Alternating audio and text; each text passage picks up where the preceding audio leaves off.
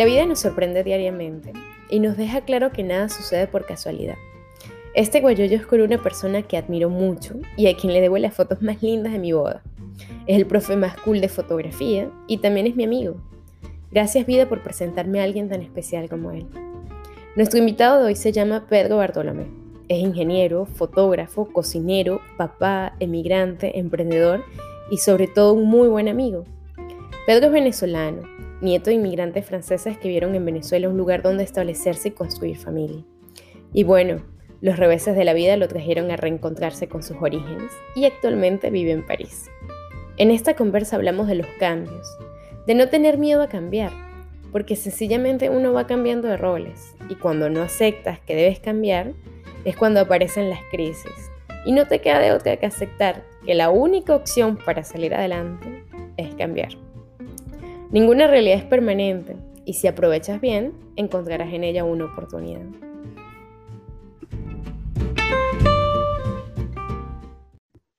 Hoy nos acompaña un amigo muy especial y es mi querido amigo Pedro.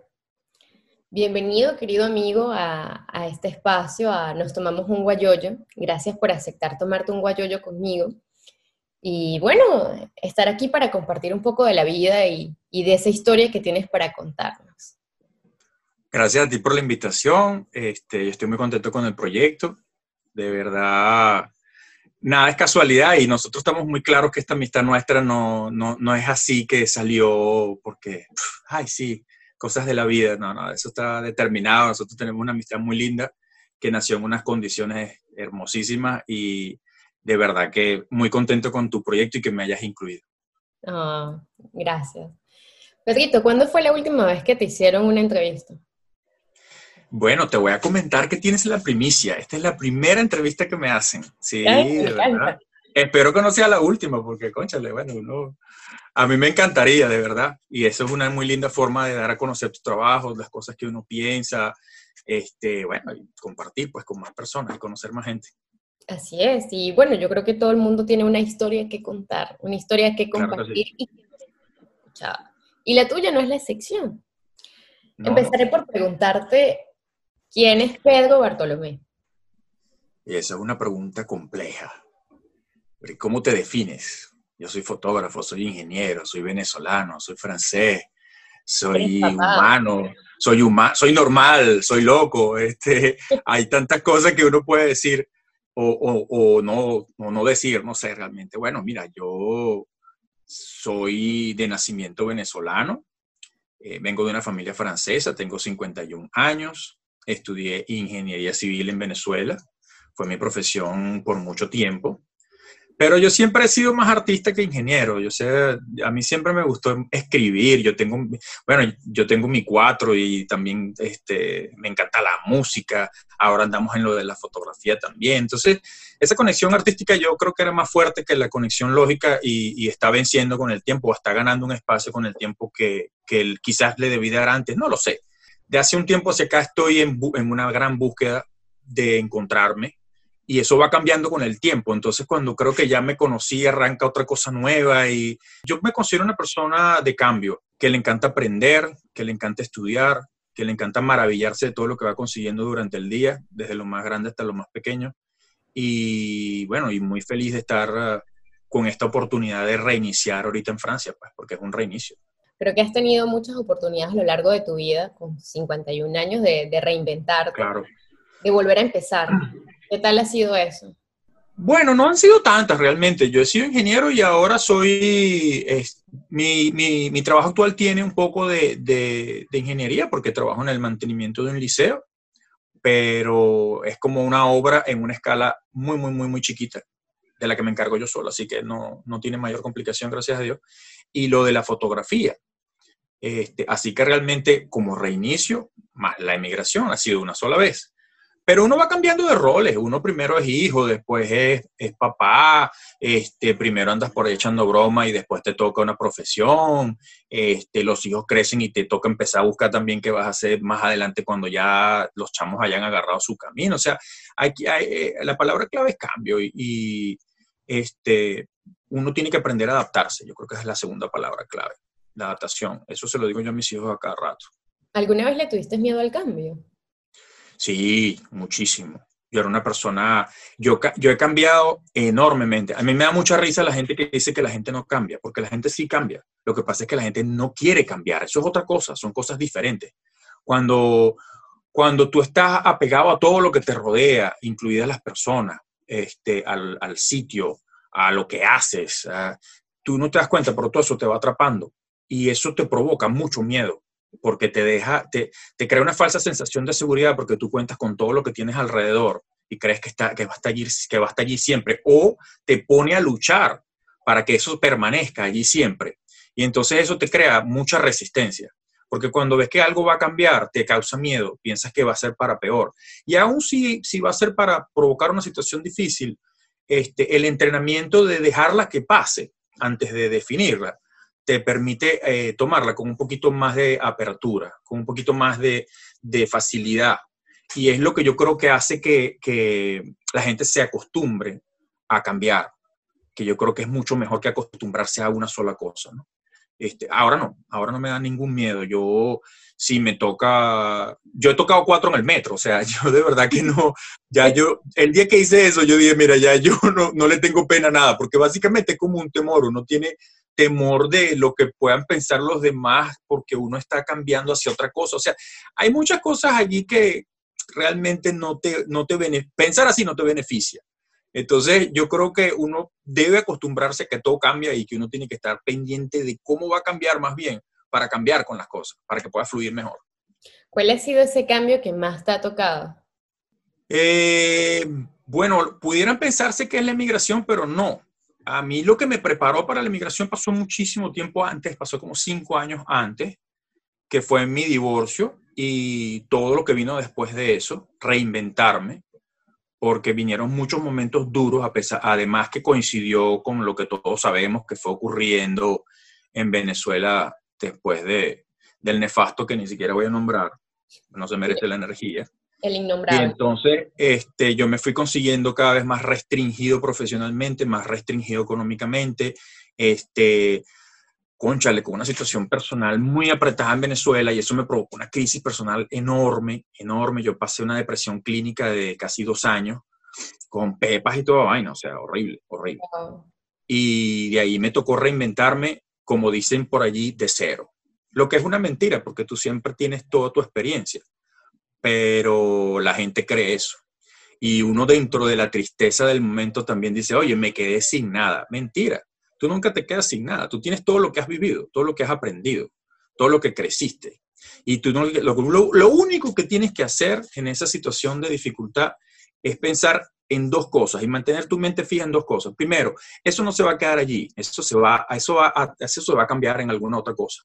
Este, ninguna situación es eterna, ni las malas. Entonces, por muy, por muy dura que sea la situación, tú tienes que estar muy claro en recordar siempre eso. Tú no te vas a quedar allí y ese momento no va a ser eterno. Entonces, tú te tienes que preparar para ver en ese momento qué, es, qué puede ser lo que viene, en qué se va a transformar esto. Y siempre recordando que eso no se va a quedar allí estático, que tú lo vas a superar. Entonces, eso fueron las, resumiendo dos años de trabajo que me costó salir de allí, eh, más o menos una de, las cosas más importantes que aprendí, porque aprendí muchísimas, y me enseñó a eso, me enseñó a no tenerle miedo a cambiar, a no tenerle miedo a las cosas, a estar tranquilo donde esté, a disfrutar cada día, cada día, cada día, cada día. Cada cosa que tú tengas tienes que disfrutarla. El, el guayollito que nos vamos a tomar o que nos tomamos, este, cuando sales para tu trabajo, que te guste tu trabajo, aprender a seleccionar las cosas que haces. Eso me enseñó un montón de cosas. Yo de verdad a esa crisis le agradezco toda mi vida y le voy a agradecer toda mi vida porque eso me enseñó a vivir. Yo no estaba viviendo. Yo estaba con muchas de esas otras personas en las que se han ido dejando atrapar por todas esas cosas y todas esas seguridades y esas creencias que tienen que los dejan eh, fijos en una sola, en una sola cosa y que creen que están muy bien allí y que, no, y que las cosas no le van a cambiar. Y eso, eso es muy peligroso, porque todo cambia. y aparte tenía comportamientos tóxicos. O sea, eso me sirvió para limpiar una pila de cosas de verdad increíbles y yo lo agradezco muchísimo. Yo lo agradezco muchísimo porque yo me siento que yo estoy vivo después de eso, que yo lo que hice antes fue como, no sé, era, era una mezcla extraña, un poquito tóxica o, mucho, mucho menos serena y tranquila de lo que es ahorita. Yo disfruto muchísimo mi vida ahorita y, y, y siguen pasando problemas, o sea, como te comenté antes de la entrevista, a mí me acaban de cancelar casi todas las sesiones de fotografía ahorita por lo del COVID y bueno, y aquí estoy, tranquilo. O sea, eso fue el viernes, ya ayer me llamaron dos personas para unas cositas sencillas por ahí y alguna cosa saldrá, o sea, uno tiene que seguir, eh, seguir estudiando, seguir preparándose y, tratar de que ese momento tú le puedas sacar provecho, porque si no puedes avanzar de una manera, puedes avanzar de muchas otras maneras y una de las maneras fundamentales que nadie te puede quitar es estudiando tú puedes prepararte para otra cosa. Si, esa, si, esa, si ese escollo, ese, esa cosa que te acabas de, de conseguir en ese momento te detiene eh, de alguna manera, estudia, prepárate en algo, en algo que te guste, que te llame la atención. Estudia eso. Y mira, por ahí salió la fotografía, que venía como un hobby, y fíjate que eso ahora es, es, un trabajo. O sea, todas las cosas que te pasan en los momentos duros, si tú las aprovechas, después son oportunidades. Y son oportunidades grandiosas, porque esa energía es muy fuerte y esa energía, si tú la logras desviar hacia algo constructivo, te, te impulsa muy fuerte, muy, muy fuerte. Qué interesante, porque teniendo estos encuentros con los guayoyos, he tenido mucho eso, la reflexión de lo que es la depresión, de, y quizás muchas veces hablamos abiertamente de que no nos sentimos bien, de que venimos como pesaditos, tristes, de que hay algo que no marcha bien. Pero cuando decidimos darle un nombre, reconocer cómo nos sentimos y comenzar a compartirlo, empieza un camino de transformación. Yo estuve cuando, ajá, yo estoy joven y como muchísimas oportunidades, todo esto, pero yo también recuerdo que cuando llegué a Francia, yo caí en una depresión terrible. Y nunca en mi vida, Pedro, yo había estado deprimida, nunca, que yo recuerde. Y ese momento fue wow, y duré mucho tiempo como apagadita. Y una nubecita negra también, era bien pesadita. Estando en Francia te deprimiste. Sí, porque era, eh, porque era el idioma, porque era que yo acababa de mudarme de Argentina y en Argentina tenía un trabajo que me gustaba mucho, entonces, ¿sabes? A pesar de que aquí estaba bien, estaba en París, de que tenía el amor de mi vida, había cosas que, ¿sabes? Había algo allí que faltaba. Y cuando acepté esto y me entregué, y bueno, por lo menos en el evento que nos conocimos, que fue mi boda, mi boda yo creo que fue un momento de transformación, no solamente por el hecho de que me casé, Totalmente. Totalmente. de, tú lo recuerdas, de que, bueno, claro que sí. ¿Cómo, me voy a olvidar? Y agarré ese micrófono y empecé a hablar en francés. ¿Tú crees que hablaste en francés? al sol de hoy no sabemos que hablaste, pero bueno, tú, tú estabas muy bien, pues digamos que te sentías cómoda hablando en francés. Sí, pero la cosa donde voy con eso es que después yo me dije, bueno, mira, si yo fui capaz de hablar 20 minutos, un poquito pasada de, de copas, en, en cualquier idioma, en este idioma, conchale, yo puedo hacerlo mejor. Y desde que yo cambié Esa es la actitud, esa es la actitud. Mira, hay dos cosas que vencer. El, el, miedo, yo te lo digo a mi hija, mi hija es, es un poco temerosa con lo, con lo, desconocido. Yo siempre se lo digo, mira, cada, cada vez las cosas que tiene que superar son un poquito más grandes, en teoría, ¿no? Tú lo que tienes que vencer es el miedo, porque el miedo es el que te paraliza. Entonces, cada vez que tú trabajes el miedo de superar eso, eso te va a preparar para superar un miedo más grande más adelante. Y con el tiempo ya no vas a tener miedo de nada entonces, si esto es otra cosa que superar, y esa es la actitud a la que tienes que llegar. Y esa actitud es la que vas a terminar llegando cuando venzas al miedo. Y el miedo se siente siempre, siempre. Mira, yo a veces voy para una sesión y si la sesión es mucho más importante que las sesiones anteriores, importante en sentido de que de repente es algo eh, este, estratégico para mí, para crecer, qué sé yo, que son personas un poco más importantes o conocidas o que la sesión es de más responsabilidad, yo también siento miedo pero mira, o sea, me paro, me visto, preparo todas mis cosas el día antes, trato de ser lo más profesional, yo cubro todos los detalles que pueda cubrir. Eh, la clave es prepararse lo mejor posible, siempre, para cualquier cosa. Y salgo, y salgo, y ya, y hay que salir, o sea, hay que enfrentarla. Y siempre te va a ir bien, porque aunque te vaya mal, te va a quedar una experiencia, un aprendizaje. Y esa es la otra cosa que conforta. Ya no le vas a tener miedo a más nada, porque dices, mira, por más mal que me vaya, yo de esto yo voy a aprender.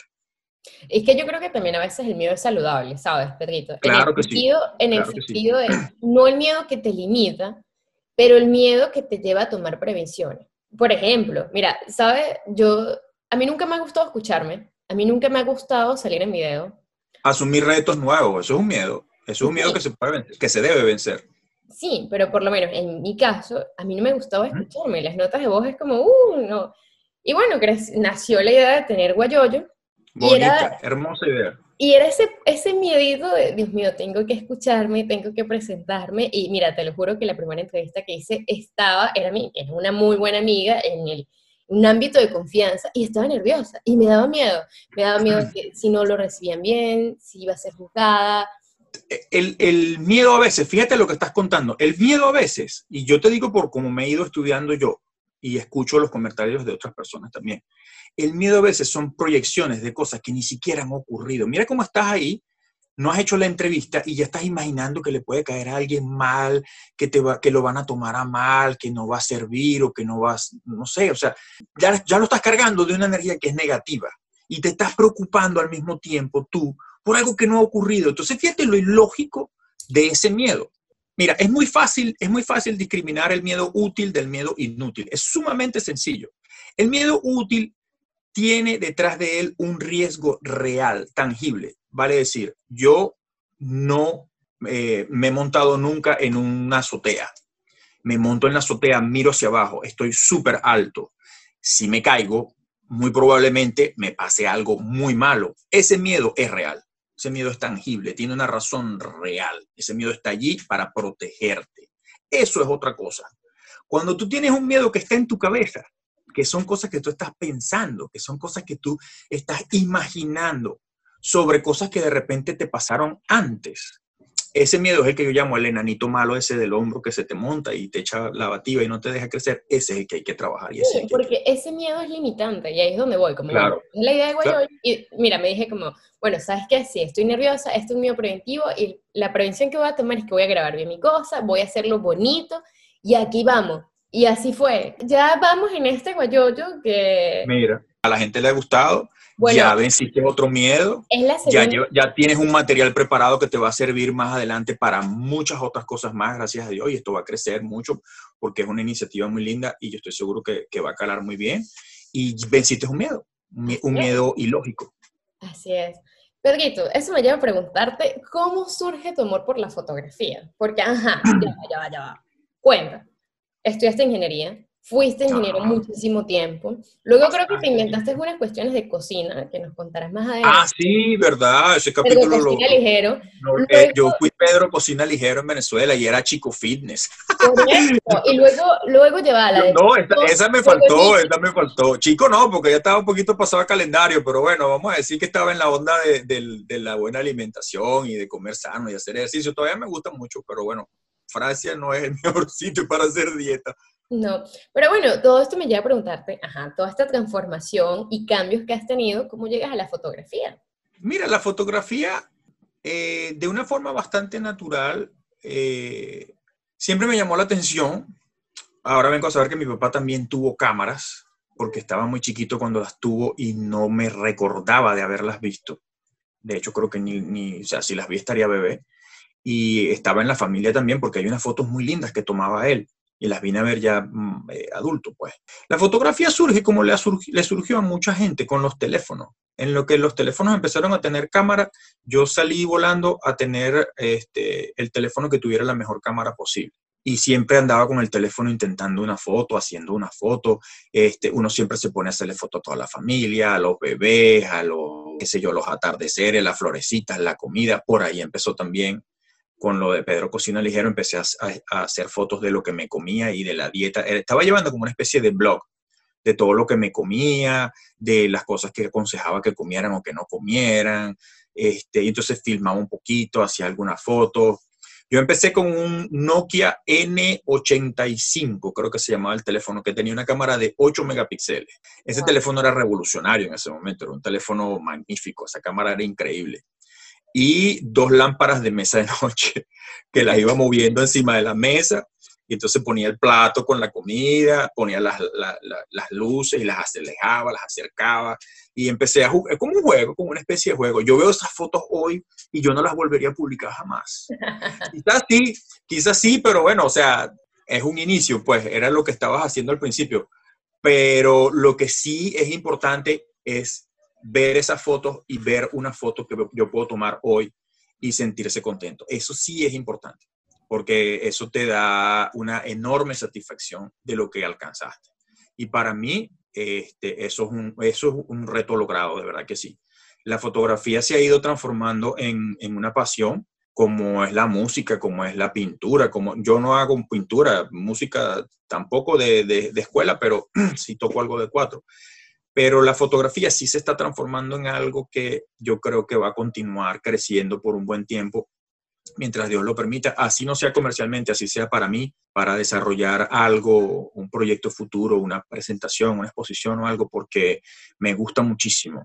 Me encanta la fotografía de alimentos, me encanta la fotografía de, de calle, de paisaje, me encanta el street y de verdad que me da mucha satisfacción porque es una cosa que puedes hacer tranquilo, solo, este, la puedes hacer en cualquier momento porque siempre, siempre puedes tener una cámara pequeña encima y, y dedicarle aunque sea 15 minutos a, a, hacer una foto en la calle. Y, eh, y, vivo estudiando, vivo estudiando y vivo, vivo tratando de, de mejorarla lo más que pueda porque me encanta. Pues. Qué bonito.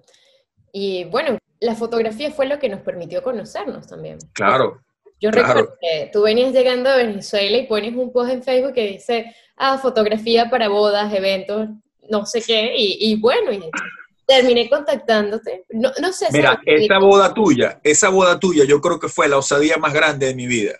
Yo llegué aquí con una cámara que todavía la tengo. La cámara no es mala, pero es una cámara súper básica. O sea, su calidad de fotografía es buena, pero es una cámara que no te ayuda como fotógrafo en nada. O sea, es una cámara este, súper lenta eh, y los lentes que tenía eran manuales. O sea, de verdad, qué loco, man, qué loco. Y lo peor es que yo todavía veo esas fotos y me encantan, me encantan. O sea, este, eh, es que bueno, eso fue un capítulo que lo hemos hablado un millón de veces, ahí, ahí habían demasiadas emociones y yo creo que lo bonito de esas fotos fue que esas fotos tenían esa emoción allí, o sea, y eso se logró captar, este, a pesar de que no era la cámara más oh, ultra, del mercado, ni los lentes más, toda esa información quedó y las fotos quedaron con esas emociones. Yo creo que eso fue, eso fue el secreto de que, de que ese trabajo quedara así, porque de verdad, si tú me dices hoy, si tú me dices hoy, pero tiene que ir a una boda con esa cámara y esos lentes, yo no voy, no voy, de verdad que, no voy. Hay dos secretos para que eso se vea, y uno fue la pasión y las ganas que le pusiste a hacer esa sesión, a tomar esa foto. Ah, seguro que sí. Y también a, también a sentirte parte, porque al final en la fiesta era también un invitado, eras parte de la fiesta y de la rumba que armamos. Y la segunda ah, cosa, mira, la segunda cosa muy importante fue que no te dio miedo, que lo intentaste, ah, ¿sabes? Claro, claro, claro. Mira, yo, este es mi hobby, yo voy a poner este anuncio en Facebook. Pones el anuncio de contacto, vas a la boda con esta cámara y dices, bueno, mira, yo lo intento. Y eso me parece increíble. Sí, este, yo si no, si tú me dices hoy que vaya con esos equipos a una boda, no voy no por miedo, sino por responsabilidad, porque de verdad pudo haber fallado, pudo haber fallado un montón de cosas. O sea, eso fue una, una intrepidez o, una falta de, de, qué sé yo, o sea, de mil cosas, haberse atrevido, porque de verdad que no, no eran equipos para eso. Pero bueno, ahí está, ahí está el resultado y seguramente fue la pasión y quizás un poco la ignorancia también de saber la importancia de lo que uno se estaba involucrando y, lo que hubiera podido representar haber fallado allí, pues. Pero bueno, este, gracias a Dios todo salió muy bien y, todo convergió en que tengamos esas fotos tan bonitas de recuerdo todos, pero yo las tengo aquí todavía guardadas en mi catálogo. Y esta linda amistad también. Ah, no, bueno, ya eso es otra cosa. Eso, ese es el valor. Y es una de las cosas lindas de la fotografía, chicos. Tú te terminas haciendo amigo a todo el mundo, porque yo creo que aquí lo que está fallando en Francia, me parece, con la parte de la fotografía y sobre todo lo digo mucho la crítica de los turistas, este, es que no hay esa venezolanidad, ¿sabes? De, de, de, de, de darle la bienvenida a la persona con afecto sincero, de, estar con él y acompañarlo, de emocionarlo en su momento de hacerse su foto. De, el fotógrafo francés es, mucho más serio, más técnico, va a hacer su sesión y está pendiente de su tiempo y, se involucra mucho menos eh, con la persona. Él está allí para hacer un trabajo. Este, y eso a la gente no le gusta. Eso a la gente no le gusta porque se siente como sola como eh, sin dirección en la, en la sesión. Y, yo creo que es como que la diferencia que le puede poner un fotógrafo latino. Aquí hay excelentes fotógrafos, hay una representación latina excelente en el cuerpo de fotógrafos que están trabajando aquí turismo y sociales. De verdad que yo estoy muy orgulloso de todos ellos, este, con unos orígenes igual de humildes, incluso mucho más humildes que los míos en muchos casos, y son personas que también tienen una historia de superación increíble, y yo estoy muy orgulloso de todos ellos y estar metido en ese, en ese combo. Pedrito, ¿cómo te ha afectado todo esto de la pandemia y con tu oficio de, ser fotógrafo en París, de ser fotógrafo de, turistas y, de que, bueno, de que has encontrado allí también una entrada de dinero? ¿Cómo te ha afectado la pandemia? Bueno, yo te voy a contar algo. Yo, eh, yo siempre, en mi, en mi maña de estudiar todo el tiempo, yo veo mucho, muchos canales de YouTube de fotógrafos que ya van más adelantados y dan muchísima información importante. Entre esa información que, da, que, me, que me dieron este, el año pasado y que me hizo sentir mucho más tranquilo es que casi todos los fotógrafos tienen otro trabajo, muchos fotógrafos tienen otro trabajo. Se toma tiempo llegar a ser un fotógrafo profesional y vivir nada más de la fotografía. Y eso está bien, eso no tiene ningún problema. O sea, tú te puedes dedicar a las dos cosas, incluso te puedes quedar con la fotografía como un hobby para el resto de tu vida y no tendrías por qué sentirte menos profesional que nadie. Pero gracias a eso, gracias a esa información que recibí, yo no renuncié a mi trabajo. Yo tengo un trabajo fijo, como tú sabes, yo estoy trabajando en un colegio. Y ya me estaba yendo mucho mejor antes del COVID en la fotografía que en el trabajo. Y yo estaba fantaseando con la idea de terminar de dar el salto, que es lo que se llama en, en el medio cuando, cuando te dedicas solamente a fotos. Y de alguna razón, creo que también con mi hijo conversando, llegamos a la conclusión de que no era un buen momento porque el, crecimiento estaba muy bien, pero el periodo de crecimiento era muy corto para poder pronosticar que se podía mantener. Y este, depender solamente de eso era muy arriesgado decir, mira, yo me voy a dedicar nada más a la fotografía porque esto va a seguir creciendo. Y no lo hice. Llegó el COVID y si no hubiera sido por el trabajo, de verdad que lo hubiera pasado muy, muy mal. Muy mal porque todo se paró en seco. O sea, yo pasé de tener uh, cinco, siete sesiones por semana en la, en la temporada de bodas, hacía una, unas dos bodas al mes, en la temporada de bebés otros tanto y así, o sea, tenía una buena cantidad de sesiones semanales a no hacer nada desde abril hasta ahorita comercialmente hablando, sino como dos o tres trabajos. Entonces sí, ha afectado muchísimo, muchísimo, muchísimo. O sea, no te niego, eh, eh, ha sido duro, porque era como, es como ver que, una cosa por la que trabajaste tanto y la que le dedicaste tanto tiempo y tanto esfuerzo, como que se, otra cosa que se descalabró. Pero hay que regresar a las lecciones originales. Uno tiene que volverse a acordar lo que estudió, eh, lo que estudió para crecer, me refiero. Entonces volví a las lecciones originales, mira, vale, esto va a pasar, en algún momento esto se va a tener que terminar, la gente se va a seguir casando, la gente va a seguir viniendo de viaje, la gente va a seguir, a lo mejor no será con la misma frecuencia, pero algo habrá, alguna forma este, habrá de seguir este, trabajando la fotografía. Y si queda de hobby, pues bueno, me dedicaré a la fotografía como hobby y seré más fotógrafo artista que fotógrafo comercial. Siempre será otra, otro reinvento que tocará más adelante porque toca fluir con lo que acaba de pasar. Me dediqué a estudiar, me dediqué a estudiar muchísimo. O sea, este año yo todo el tiempo que le dedicaba a la fotografía se lo dediqué a estudiar, o sea, a llegar a ver más videos, más, me inscribí en varios cursos por internet que te comenté, este, los terminé todos y eso me ha ayudado muchísimo, porque de verdad que hay una guerra enorme entre los fotógrafos tradicionales o que se llaman tradicionales y los fotógrafos más jóvenes en cuanto a la edición, los filtros, este, el Photoshop y eso. Y la gente piensa que la fotografía tradicional no tenía edición, cosa que es mentira este, la fotografía se edita desde hace muchísimo tiempo. Y tú eres fotógrafo por lo que editas en tu foto. todas las cámaras, tú, agarras 40 cámaras del mismo modelo con el mismo lente y te paras en la misma esquina y van a salir fotos un poquito diferentes porque cada persona va a hacer su foto, pero las fotos van a tener más o menos el mismo look, la misma sensación, los mismos colores, la misma eh, tú vas a notar una similitud en esas fotos, unos elementos comunes. Cuando tú acabas con todo eso, cuando tú te defines, cuando tú defines la foto como una foto tuya, es la edición. Entonces yo estudiado muchísima edición ahorita y creo que eso sería lo positivo del COVID. y ahora, bueno, ahora toca esperar que regresen los clientes, porque como te conté, me acaban de cancelar todavía hace poco y, nadie sabe qué va a pasar ahora. Entonces, bueno, he vuelto a la fotografía de alimentos, estoy haciendo fotos en mi casa de las cosas que, que preparo. Estoy buscando intentar eh, conseguir algunos restaurantes para hacerle fotografía de alimentos, que me encanta esa, esa rama de la fotografía, es muy bonita toca reinventarse otra vez, quizás. Nadie sabe hacia qué, ni cómo, ni... Ahorita, ahorita, son, ahorita son los tiempos de turbulencia. Entonces, en los tiempos de turbulencia lo que toca es como recogerse y este, resistir lo mejor que pueda. Más adelante volverán las oportunidades. Entonces, allí es donde va a valer lo que tú te preparaste ahorita.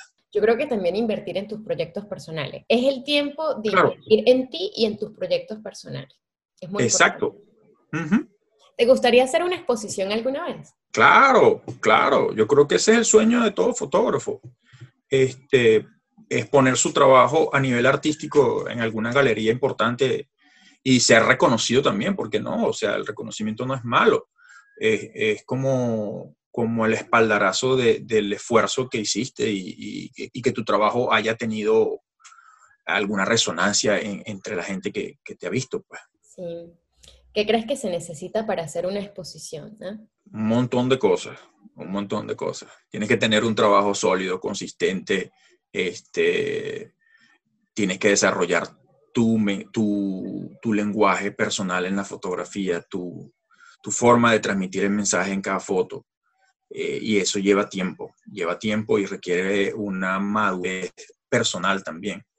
Este, bueno, es lo mismo lo que pinta un niñito de 8 años que lo que puede pintar una persona que dedicó toda su vida a la pintura. Porque no solamente es el arte y la técnica de la pintura lo que va a estar allí, sino lo que, lo que la persona creció, su, su emocionalidad, su criterio, lo que ella vio en eso que quiso plasmar en, esa, en ese cuadro, etcétera, etcétera. Aquí estoy estudiando, mira, yo te comenté fuera de cámara, mira, aquí está un librazo. Que me acabo de regalar me acabo de regalar ahorita porque, bueno, con el COVID no se puede comprar equipos, hay que comprar este, libros y seguir estudiando, porque en los trabajos de, de los clásicos hay muchas cosas que aprender todavía.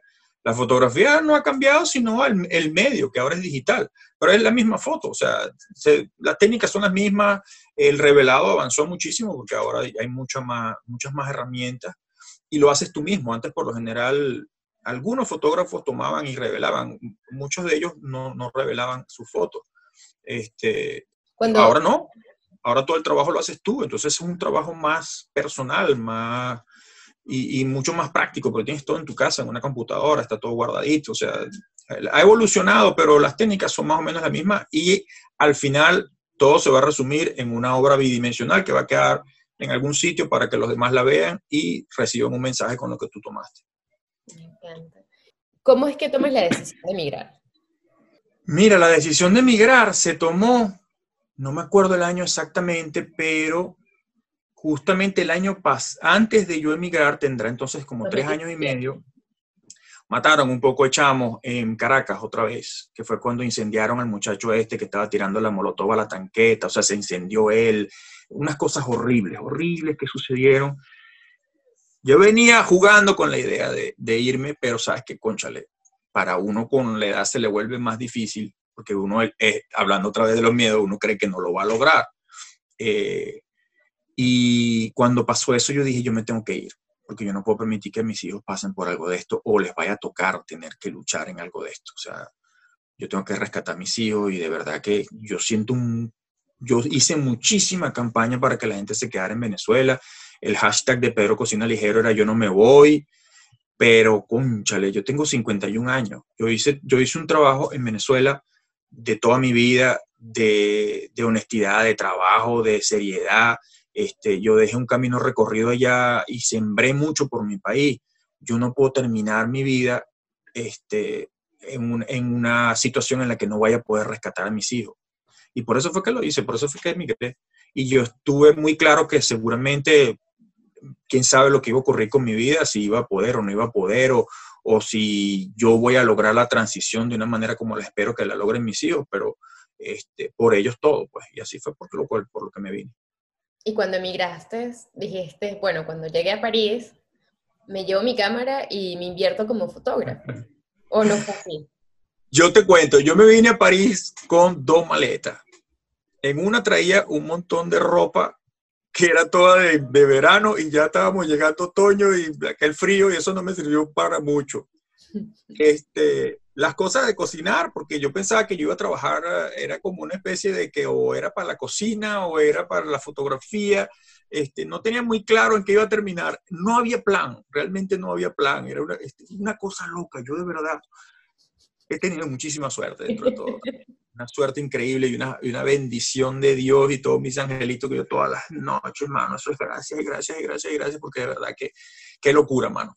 Yo me traje el 4, la ropa inútil, unas herramientas de cocina que activaron todas las alarmas de todas las aduanas por las que fui pasando, empezando por Maiquetía. En Maiquetía me llamaron por altoparlante, señor fulano, por favor, venga para la parte de la taquilla tal, no sé qué, una cosa toda lúgubre en un sótano. Y ay, aquí me dejaron, listo, pues. Resulta que los cuchillos activaron las alarmas, los cuchillos de cocina. No, porque usted tiene unos elementos metálicos enormes en su maleta, que no sé qué. Yo le dije, sí, cuando la abra tenga cuidado porque son cuchillos, yo, yo cocino, no se, vaya, a cortar la mano. Ah, no, no, no, ábralo usted, ábralo usted. Viene muy, muy decente el señor, de verdad. Yo abrí mi maleta, enseñé el poco de cuchillo, el poco de peroles que yo traía, trae una piedra de amolar. No, no, no, de verdad que... Como si aquí no hubiera, como yo aquí no iba a conseguir nada, pues. Yo me estaba yendo a la jungla. Pues. Este, y, y nada, y con eso me vine y, por supuesto nunca faltó el que, el que no creyera en nada y me dijera que estaba loco. Y de verdad estaba un poco loco, ¿ah? realmente este, ha sido una empresa de, de mucho riesgo, muchísimo riesgo, pero lo que se impuso fue el trabajo. En esas dos moletas venían 50, 49 años de, de, de, experiencia en muchas cosas y unas ganas de comerme el mundo. De verdad que sí, yo el primer mes recorrí toda París completa, completa, a pie a pie. Yo gasté un par de zapatos de maratón. Los gasté completicos que quedaron rullito, rullito, rullito, casi que para que se viera la media. Bueno, así quedaron. Caminando. Yo me conocí casi todos los restaurantes. Hice recorridos de restaurantes latinos, restaurantes, restaurantes franceses, restaurantes ingleses. Y por supuesto, todavía no tenía el permiso de trabajo. No hablaba francés. Este, con esos equipos que, que todos sabemos que no eran equipos profesionales. Entonces, el que medio sabía, descartaba de inmediato. Y el que tenía medio ganas de, dar una oportunidad, entonces yo tampoco, tampoco tenía la, los permisos, yo no tenía permiso de trabajo. Siendo francés, tú sabes que necesitas un permiso de, de, independiente y yo no lo tenía. Entonces aquí tienes que estar por lo legal, tienes que estar con tus papeles y eso es lo primero que tienes que, que tener eh, preparado para poder este, enfrentar las cosas con seriedad. Entonces, luego de eso sí fue que empezó ya la cosa un poco más seria, pero empecé con, con trabajos pequeños que se podían hacer uh, directamente en efectivo por Facebook y así más o menos fue que empezamos. Pues. ¿Y qué desafíos te trajo emigrar? ¿Cuál fue como ese súper desafío que tuviste? Lo que pasa es que cuando tú empiezas a hablar de desafío y que los, todo comienzo es difícil, ¿sabes? Todos esos dichos en los que tú ya una vez, vamos a sellar que esto es jodidísimo tú mismo te estás poniendo la piedra tranca. Entonces yo no, yo no, yo me vine, como se dice en venezolano, resteado. Yo me vine, mira, yo no sé qué va a pasar. No te cuento, pues que un día me fui para el metro con el 4. Yo dije, ah, bueno, y si me toca tocar 4 en el metro para limosnear, ¿qué vas a hacer? ¿Te vas a morir de hambre en toda la residencia? No, tú vas a salir y vas a tocar 4. Y me fui y me llevé el 4. Y pues yo decía, Dios mío, yo nunca he tocado en público, jamás. Yo ensayo en mi casa y monto algunas piececitas ahí en, la, en el Instagram mío, pero muy de vez en cuando y jamás había tocado en público. Mi papá me llamaba el concertista de colchón, porque yo tocaba en mi cuarto. Este, y me senté en mi, en mi estación de metro. Eh, bueno, me gané una platica. No da para vivir, pero de hambre no me voy a morir. Si me toca hacer eso, también lo puedo hacer. Entonces, este, esa era la actitud, Gabriela. Esa era la actitud que yo traje. Y yo, eh, fíjate que yo al mes ya tenía dos restaurantes. Con todo y que no tenía papeles, tenía dos restaurantes donde trabajar. En uno me pagaban con comida y en el otro sí me pagaban algo en efectivo, era algo nominal, no era gran cosa, pero entre las dos cosas ya no tenía el gasto de la comida y tenía algún pequeño ingreso. Entonces con eso ya más o menos empezó a bajar un poquito la presión.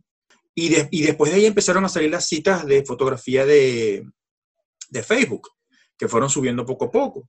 Y después de ahí fue, yo tenía claro que tenía que conseguir un trabajo estable, porque este, era, era, era lo razonable porque yo, uno, uno no se vuelve fotógrafo famoso en dos días. Yo aún no soy fotógrafo famoso. Este, como te dije, yo me considero una persona que le gusta la fotografía, ni siquiera un fotógrafo formal, con todo y que ya hayamos hecho algunos trabajos de cierta importancia. Pero yo sí tenía claro que no me podía lanzar a la locura, no, yo voy a ser fotógrafo y si no, seré mendigo y, y, si no, será la calle. No, no, no, no, yo me busqué, me, me, me moví a buscar trabajo y también llegó un poquito por, por casualidad conversando en una fiesta con un amigo latino que después se transformó en mi jefe sobre la fotografía. Él me comentó que él trabajaba en un colegio y ahí fue como, como hicimos amistad y me recomendó para que trabajara con ellos y hasta ahí estoy hasta el sol de hoy. Él se fue, me dejó su trabajo después. Yo ascendí de ayudante a jefe en seis meses. Y de verdad que ha sido un cambio muy bonito. A mí Francia me recibió muy bien. Yo digo que son los abuelitos que están ahí contentos que uno, uno estoy otra vez por aquí y ha sido muy hermoso reencontrarme con esa parte de mi familia que conocía por historias, pero que no la había vivido, pues. Yo vine para acá de ocho años y mira, ¿qué me puedo recordar yo de eso? Nada, pues. Pero ahora sí de adulto me acuerdo muchísimas cosas, me sirvió para entender qué tan mal hablaba francés al principio, para soltar un poquito el acento, porque yo sé cómo suena, no es lo mismo cuando tú lo has escuchado antes o lo has escuchado en tu casa, aunque no me lo enseñaron pero sí estaba consciente de lo mal que lo hablaba y los errores más básicos que cometía. Este, tuve como ciertas ayudas y de verdad que yo nunca lo vi como un desafío. Y en todo caso, si lo vas a ver como un desafío, velo como un desafío que vas a vencer. No, no, mira, difícil, han habido montones de momentos difíciles, montones. Por ejemplo, cuando empezandito, después que conseguí esos dos restaurantes, casi que de, al mismo tiempo los dos restaurantes se separaron, o sea, no quisieron seguir trabajando. Uno porque ellos mismos estaban, ¿sabes que aquí en invierno todo decrece? Sí. No llega en otoño. Entonces ya para invierno toda la facturación de todos los restaurantes baja y todo el mundo empieza más bien a despedir, a quedarse con el personal de indispensable. Y tú no vas a hacer promoción cuando estás este, en, la, en la parte más, más crítica del año. Tú haces la promoción cuando, antes de que empiece la bonanza. Entonces la gente ya prescinde de muchas cosas, entre ellos los fotógrafos. Y eso me dio a mí una, un ataque de angustia enorme. Pero decía, conchale, pero si acabo de ya me van a, ya me van a botar de los dos primeros trabajos, conseguí, no tengo ni un mes y medio aquí. Este, pero bueno, salieron otras cosas. Eh, pasé un tiempo también sin hacer fotos después de eso, porque los inviernos aquí son duros. En invierno se hacen muy pocas fotos realmente. Eh, eh, en esos dos diciembre han sido los diciembres duros en París, porque primero con, con, con, el paro que hubo hace dos años de, de, transporte, y el año pasado con los Gilets jaunes y el, y el paro transporte también. Entonces mucha gente que iba a venir no vino, y toda esa gente eran sesiones que se podían haber hecho que no se hicieron en diciembre. Entonces fue casi que de octubre a marzo que casi no se hicieron sesiones en ambos años. Entonces, mira, fueron periodos para trabajar, para seguir estudiando fotografía, para pensar en otras cosas, este, y igual se buscó la manera de, crecer. ¿Qué es lo que te mueve a lograr tus objetivos? ¿Qué crees que es esa llama interior que te dice, y, y, te ayuda a Yo te puedo decir que yo tengo dos llamas, se llama Pedro Vicente y María Sofía. O sea, el que tiene dos chamos, o sea, eso es un Superman que te sale por dentro. El que tiene un hijo tiene una misión que cumplir. Y, y esa misión para mí, hmm, eso me, mira, a mí no me, no me tumba nadie Nadie, nadie. Me tienen que matar para tumbarme, porque de verdad que por ellos yo soy capaz de hacer lo que haga falta, lo que se necesite hacer. O sea, eso no tiene, esa pregunta se responde sola. Wow. ¿Qué te gustaría hacer en el futuro, Pedrito? ¿Cómo ves ese futuro, no sé, profesional en la fotografía o te gustaría emprender en, algún, alguna cosa? ¿Cómo ves ese no futuro? No lo sé, no lo sé. Este, no me gustaría definirlo porque como no lo sé, definirlo, entonces lo que te hace es, crearte una angustia de que si no lo logras, conchale, no lo logré y eso era lo que yo quería. Sin embargo, sí se puede, se puede decir, evidentemente se puede decir, hay que tener metas y yo le he dedicado algún buen tiempo a esto. Este, yo sí quisiera tener una práctica independiente de fotografía y que fuera mi actividad comercial principal y única. Este, eso es una meta que me encantaría tengo que desarrollar inteligencia financiera, tengo que aprender a, hay un todo un mundo por ahí de hacer dinero con dinero que no he movido. Y cuando haya un capital, pues sería bueno tener la información para no tenerlo ahí parado también, poder invertir con, con inteligencia y con vistas a futuro. Eh, mi casa, mi carro, mis cosas básicas que aún no tengo, eh, alcanzarlas. Y mira, viajar. Yo tengo un proyectico por ahí. Mira la locura. Yo dije que yo a los 70, yo ahorita tengo 50. En 20 años ya estos deben andar con sus hijos, con su gente. Ya estos se fueron, ya andan en su vida. Y yo no me voy a quedar esperando que me vengan a visitar. Yo voy a buscar qué hacer. Entonces, yo en 70 años, yo dije que yo me iba a comprar una combi y le voy a dar la vuelta a Europa, empezando en invierno por el sur para que esté más, más calientico. En invierno, sea, cuando, cuando el invierno pegue para acá arriba, me voy para allá abajo. Y arranco por allá abajo, por Grecia y broma. Me imagino que en invierno por allá abajo no debe haber mucha gente. Espero. Entonces, ir subiendo hasta recorrer Europa y qué sé yo, si puedo hasta entrar Rusia, Asia, yo no sé, con esa, hasta que esa combi se funda. Yo le voy a dar pata a esa bicha por todo el mundo hasta que, bueno, hasta que, hasta que me aguante a mí y haciendo fotos, haciendo fotos. Ese es un proyecto que tengo más adelante, que ojalá lo logre. Este, y siempre vivo soñando con otras cosas que puedo hacer, que puedo, que me gustaría hacer más adelante. Porque yo creo que eso es otro, eso es otro motor. Eso es otro motor muy bonito, eh, los sueños. Yo creo que uno siempre tiene que tener no uno, sino varios. Y tienes que tener tus sueños personales, tus sueños familiares, tus sueños, o sea, son compartimientos que tú no deberías mezclar, porque la vida da muchas vueltas y lo importante es siempre tener un sueño para seguir luchando por él, porque eso es lo que te da alegría, te da vida, te da, te da ilusión de seguir trabajando por algo que tiene algún sentido. Sí, te da la pasión de, mantenerte en pie. Seguro, seguro que sí. ¿A quién admiras? ¿A quién admiro? Wow. Lo que pasa es que yo soy un desastre para los nombres, pero yo admiro un montón de gente.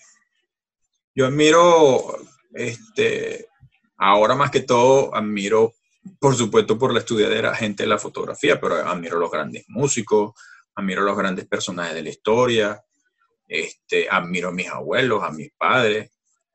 Eh, hay muchísima gente por la cual sentir admiración, por muchísimas cosas también que admiro del mundo, de eh, actitudes humanas. Hay muchas cosas que, mira, realmente no te podría nombrar una en específico porque a mí me gustan muchísimas cosas, entonces no tengo así como que un nombre específico o un personaje específico y te decís, conchale, este. No, yo prefiero admirarme de muchas cosas. Yo siempre le digo a los demás que tienen que vivir una vida que puedan recordar más adelante con orgullo. Eso es una gran responsabilidad y eso es lo que es vivir. Me gustaría saber qué le dices a esas personas. Que, ¿A cuáles personas? Bueno, las personas, no sé, que están deprimidas, que están eh, pasando una crisis como la tuya, que se puede acercar a tu crisis personal que tuviste, y que están pensando en reinventarse o en emigrar y tienen más o, menos... En suicidarse, o en suicidarse. O en suicidarse, porque la depresión no es juego. La depresión no es juego. La gente... Yo, yo defino la depresión como el sitio donde se perdió toda la esperanza. Toda. El que está deprimido, clínicamente deprimido, esa persona se quiere morir porque llegó en su cabeza a la idea de que no hay más allá, de que no hay, no hay ninguna otra posibilidad de que todo es así como el cuadro que está allá, pero si tapas el centro, negro. Sí. Tú estás sumido en un mar de desesperanza en el que te sientes impotente de salir. Mira, yo tengo un millón de mensajes. Hecho, ese es otro sueño, escribir un libro sobre esa experiencia que yo tuve. Yo tengo hasta el título. Se llama Te espero de este lado de la ola. Eh, y yo a muchísima gente le he dicho, mira, yo donde estás tú, estuve y yo salí. Yo no soy ninguna otra cosa del otro mundo. Yo soy una persona exactamente como tú. Si yo pude, tú puedes. Y si se puede. Lo importante es entender que tú no te vas a quedar allí y que el único que te va a sacar de allí eres tú. Eso sí lo tienes que tener claro. A la depresión se llega por muchos caminos, pero se sale por uno solo, que es el del cambio total. Tú tienes que cambiar un montón de cosas. Porque tú no estás allí por casualidad, a menos que tengas un problema psiquiátrico y ya sea una cosa que solamente te puedes mejorar con, con químicos o con tratamientos o con cosas, ya eso es otro caso.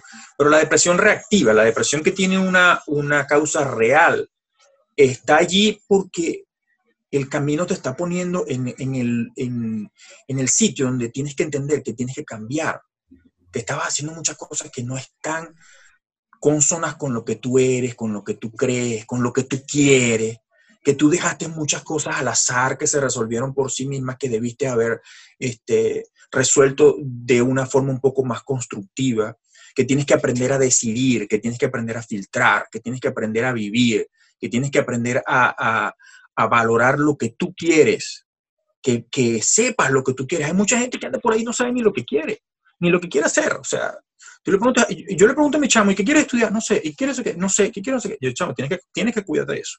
Tienes que cuidarte de eso porque eso te deja sin objetivos. Y, la depresión es una pérdida total de todo, inclusive de los objetivos y las, y las causas para vivir y para estar bien. De eso se sale, de eso se sale con trabajo, de eso se sale con reflexión, de eso se sale con cambio y de eso se sale con muchísimas lecciones. Yo ah, he acompañado, gracias a Dios, a varias personas que también han pasado por lo mismo, que ya, ya gracias a Dios estamos todos de este lado de la ola y siempre me le pongo a la orden a cualquiera porque yo de verdad que sé lo que, lo que se pasa y cómo es. Y tengo algunos tips por ahí que, que le han servido a algunas personas. Entonces, este, entre varios, entre varios se lleva como más, como más calmado, ¿no? Y más, uno no se siente tan solo. Pero el, el, primero era, como te lo comenté al principio, eso no se va a quedar allí para siempre. Eso tú eres el que lo mantienes allí, manteniendo siempre los mismos pensamientos. Tiene que empezar a hacer cosas para salir de allí. Tienes que empezar a generar cosas positivas para ti, cosas que te entusiasmen, que te apasionen, que te hagan volver a querer la vida. Y eso te va a tomar un tiempo, porque cuando uno llega hasta ahí, ya eh, hay una gran desconexión con muchas cosas y lograr reconectar con todo eso lleva un tiempo. Entonces es un trabajo, es un trabajo que nadie puede hacer por ti, ninguna pastilla, ningún tratamiento te va a sacar a ti de la depresión. Puede que te estabilicen, pero no te van a sacar de allí lo que te va a sacar de allí es el cambio y tú tienes que estar clarísimo y hacer un muy buen análisis interno tuyo, con cariño, de, no, no, no, darte más látigo, ¿sabes? O sea, ya lo que pasó, pasó, los errores están allí, este, buscar las lecciones, eso sí, muy importante, muy importante. O sea, trata de, de ir hacia atrás todo lo que puedas, porque yo rescaté un montón de cosas que caminando y mientras hacía ejercicio para, para limpiarlas, para sacar las, ah, las lecciones. Y creo que eso fue el trabajo más bonito que, que logré, que hice una regresión enorme hasta casi de cosas de mi crianza y de mi infancia y, me di cuenta de, de, muchas cosas, por qué pasaron también, de por qué ocurrieron los errores, de las cosas que tenía que cambiar, de las cosas que me estaban haciendo daño, de las cosas que me estaban haciendo daño de los demás y que yo permitía también. Entonces, ese trabajo hay que hacerlo y tú de ahí vas a salir, pero renovado, renovado. O sea, de verdad que es arrancarse todo para, para renacer. Y es un, es un renacer súper bonito, súper bonito. Yo te digo, mi vida ahorita es millones de veces más sencilla. Yo no tengo esas aspiraciones, ¿sabes? De, de, comerse el mundo y yo quiero ser mejor que los demás y más que el mejor de todos. No, no, no, no. Mira, yo, yo me conformo con, unas, con, con, cosas muy sencillas, con mi salud, con la salud de mi familia, con, con que no me falte nada ni a mí ni a ellos. Este, y eso no es mediocridad, eso es, eso es, este, la, la conformidad no te lleva a la mediocridad yo sigo manteniendo mis planes y sigo queriendo crecer, pero no permito que querer crecer me altere ni mi paz, ni mi tranquilidad, ni mi alegría. O sea, yo sí, yo quiero ser un fotógrafo súper famoso, ¿cómo no? Que me, todo el mundo me quiere contratar y carísimo, que eso cuesta un montón de plata, para gastar, gastar bastante plata. Pero yo no voy a dejar de dormir hoy por eso. Yo no voy a dejar de sonreírle hoy a alguien por eso. Y yo no voy a dejar de disfrutar un guayoyo hoy por eso. Así es, qué, qué bonitas esas palabras que dice. ¿Tú crees que ese proceso de analizarse, de introspección, tiene que llegar a una edad para que uno haga eso o tiene que ser... Probablemente, probablemente. Yo hubiera agradecido que la crisis me hubiera llegado antes, porque me hubiera quedado más tiempo para disfrutarla, pero, no todo el mundo, no, ve, no todo el mundo tiene que pasar por una crisis para reflexionar y cambiar. Es que eso Lo que pasa es Lo que pasa es que cuando tú no tomas la decisión, la crisis llega. O sea, ya la crisis se hace, se hace evidente, se hace, se hace real, se, eh, se, se presenta, porque, porque sigues, sigues, sigues cometiendo los mismos errores, sigues sin cambiar las cosas que tienes que cambiar, sigues este, eh, permitiendo este, conductas tóxicas alrededor tuyo, personas tóxicas alrededor tuyo, tú mismo estás todo intoxicado. Entonces, eso, eso, eso llega, eso llega. Pero una persona que sea verdaderamente inteligente hace esa reflexión diariamente. Mis hijos meditan, los dos. Y eso me parece a mí súper hermoso, porque es ese trabajito diario, no se puede abandonar. Ni siquiera con que tú ya hayas pasado una depresión. Ah, no, sí, yo me curé de la depresión. Mira, tienes que hacer ese trabajo todos los días. Todos los días tienes que hacer ese trabajo, porque incluso el viernes, cuando a mí me cancelaron las sesiones, ya yo me estaba sintiendo súper mal. Ay, no, sí, esto se va a acabar, qué horrible. Otra vez el coronavirus y la cosa. Ya va, pero aguántate. O sea, está bien, cancelaron dos, cancelaron dos trabajos, vendrán otros. Este, siempre aprender a poner las cosas en un nivel, aprender a, tratar de nivelar todo, porque cuando uno permite esos picos emocionales así tan altos, esos son los que joden porque tú, tú estás dejando que una cosa que no tiene, la importancia de las cosas se la da uno, uno mismo. Entonces, cuando uno, uno hace que algo se vuelva súper, súper importante y, y, es importante, te quite la paz, eso para mí ya perdió su valor. Perdió su valor, porque si algo te quita la paz, ya para mí no vale nada. Wow, qué, qué reflexión tan bonita, la verdad, gracias. Pedrito, para cerrar, bueno, danos una, do, dos cosas. Primero, ¿Cómo nos recomiendas tomar una foto? Una foto bonita con un teléfono. Una, un tip ahí bonito, sencillo. Oye, tú que me conoces que yo hablo más que un perico, me vas a decir que te diga dos cosas para tomar una foto bonita. Bueno, la, limpia el lente, limpia el lente y, y ponte los lentes para que veas la foto bien. bueno, hay tantas cosas. Ok. Mira, no, este, eh, no tiene por qué ser tan complicado una foto, de hecho, se toman todo, es un dato increíble, se toman todos los días, hoy se toman todos los días más fotos que todas las fotos que se han tomado en el transcurso de la historia desde hoy hasta que inició la fotografía. O sea, todos los días se están tomando billones de fotos. Wow. No, no, es un, no, es un, número tonto. Y pensar que uno va a sobresalir por sobre eso también es una idea bastante descabellada para todos los que se quieren hacer fotógrafos famosos ahorita, ¿no? Mira, una foto yo creo que es una herramienta para, para transmitir un mensaje. Entonces, sin complicarlo mucho, piensa un poco qué quieres transmitir de esa foto o con esa foto y luego trata de hacer la foto para que cuando cualquiera la vea reciba ese mensaje. Este, eso es una forma, es un ejercicio fotográfico que creo que cualquiera puede hacer hasta con un teléfono.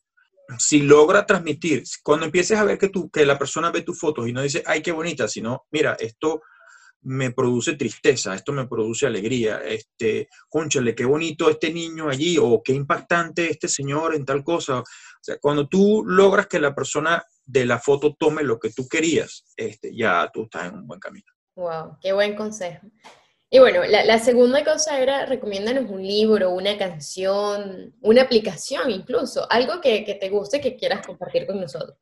Mira, la fotografía digital está cambiando todos los días, aplicaciones salen todos los días hoy por hoy tiene más o menos cierto tiempo en el mercado ya y pudieras pensar que se va a mantener. Yo te la recomendé, se llama Snapseed, es la aplicación para edición en el teléfono que yo más uso.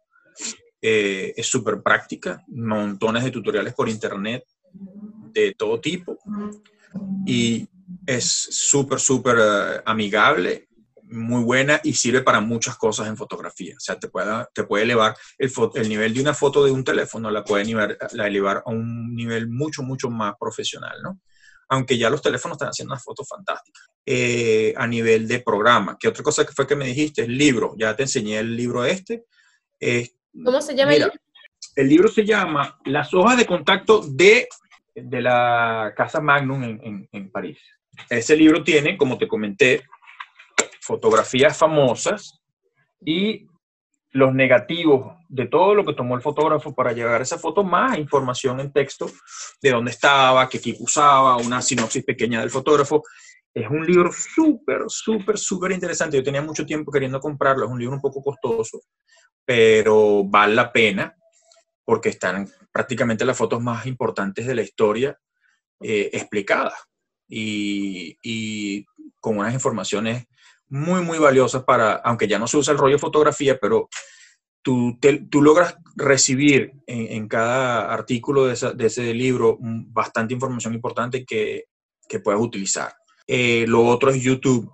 De verdad que si saben inglés, hay gente muy valiosa, hay gente que está compartiendo muchísima información de muy buena calidad. Eh, para mí YouTube ha sido una universidad. Yo el 90% de lo que sé lo saqué de allí. Los tutoriales son fantásticos. Sin embargo, les tengo que advertir que muchos colegas dejan los, los tutoriales este, incompletos porque yo no te voy a sacar todos mis trucos, pues. Este, te dan algunos tips, pero no te dan, o sea, siguiendo los, los, tutoriales de Peter McKinnon, tú no vas a hacer la foto de Peter McKinnon. Tú vas a hacer algo similar, pero no la vas a lograr, porque él no te va a decir todo lo que él hace. Pero sin embargo, siguiendo sus tutoriales, más los tutoriales de Juan Jiménez, más los tutoriales de 20, 30 personas, tu propia fotografía va a mejorar. Y vas a conseguir de repente en otro autor los tips que no te había dado este, esperando que su trabajo quede más o menos este, reguardado y te pueda completar, ¿no? Se empieza copiando, búscate un fotógrafo famoso que tú admires y, empieza a ver cómo trabajaba, con qué trabajaba, eh, aprende de él lo que puedas, así sea un fotógrafo viejo, siempre vas a, conseguir cosas que, aprender y, a estudiar muchísimo, Gabriel, muchísimo. Mira, esto se estudia como cualquier carrera universitaria. Yo tengo un respeto ahora por la fotografía que no tenía, porque de verdad todo el mundo cree que agarrar una cámara y salir a la calle eh, eh, es ser fotógrafo. Quizás lo sea, pero lleva mucho trabajo. Lo que yo considero que es un fotógrafo llega, lleva muchísimo trabajo alcanzarlo, muchísimo estudio y es una, profesión como cualquier otra, totalmente respetable, de la que cualquiera se debería sentir muy orgulloso, así no sea famoso si tú con tu trabajo logras decir lo que tú quieres decir y transmitir lo que tú quieres transmitir, tú eres un fotógrafo y debes estar orgulloso de tu trabajo. Me encanta. ¿Cómo te seguimos en las redes sociales? Bueno, yo tengo ahora Pedro Cocina Ligero, migró y se llama Pedro Vive en París, pero el Viven es pegado, o sea, no es Vive en París, no es Viven. Pedro Vive en París, esa es la, como quien dice, la personal, el blog. Ahí, también hay fotografía y hay recorridos de la ciudad y comida. Es como un blog de lo que yo hago en el día a día, más las cosas que, quiero mostrarle a las personas de, lo que es estar viviendo aquí en París. Y son las fotos del trabajo que se está haciendo. Se llama Dreams of Lights, que es sueños de luces en inglés. Qué bonito escucharte, compartir. Y nada, estas reflexiones tan bonitas que nos has dejado hoy. De verdad me has dejado como en muchas cosas que pensar y estoy agradecida por este guayoyo contigo. Yo también, yo también, muchísimo. Mira, te llevaste la primicia para que veas, para que veas cómo está arrancando Guayoyo. Bueno, a lo mejor este, de una manera humilde, porque no somos famosos todavía, pero bueno, este, tienes la primera entrevista de alguien que a lo mejor va a ser famoso más adelante, después la puedes volver a sacar. Mira, aquí está, yo fui la primera que entrevisté a Pedro Pablo. Gracias de verdad, Gaby, gracias de verdad por la oportunidad y lo pasé súper chévere, como siempre. Este, aunque no estamos en la, en la, misma casa o en el mismo café tomando guayoyo o, o, un café este, cara a cara, pero se sintió muy sabroso y muy chévere compartir contigo hoy. Oh, qué lindo. Muchas gracias, Pedrito.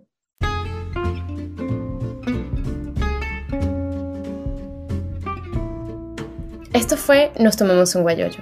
Soy Gabriela Millán y nos escuchamos en un próximo Guayoyo. No olvides seguirme en Instagram como Gabriela Millán R. Hasta luego y gracias por este guayoyo.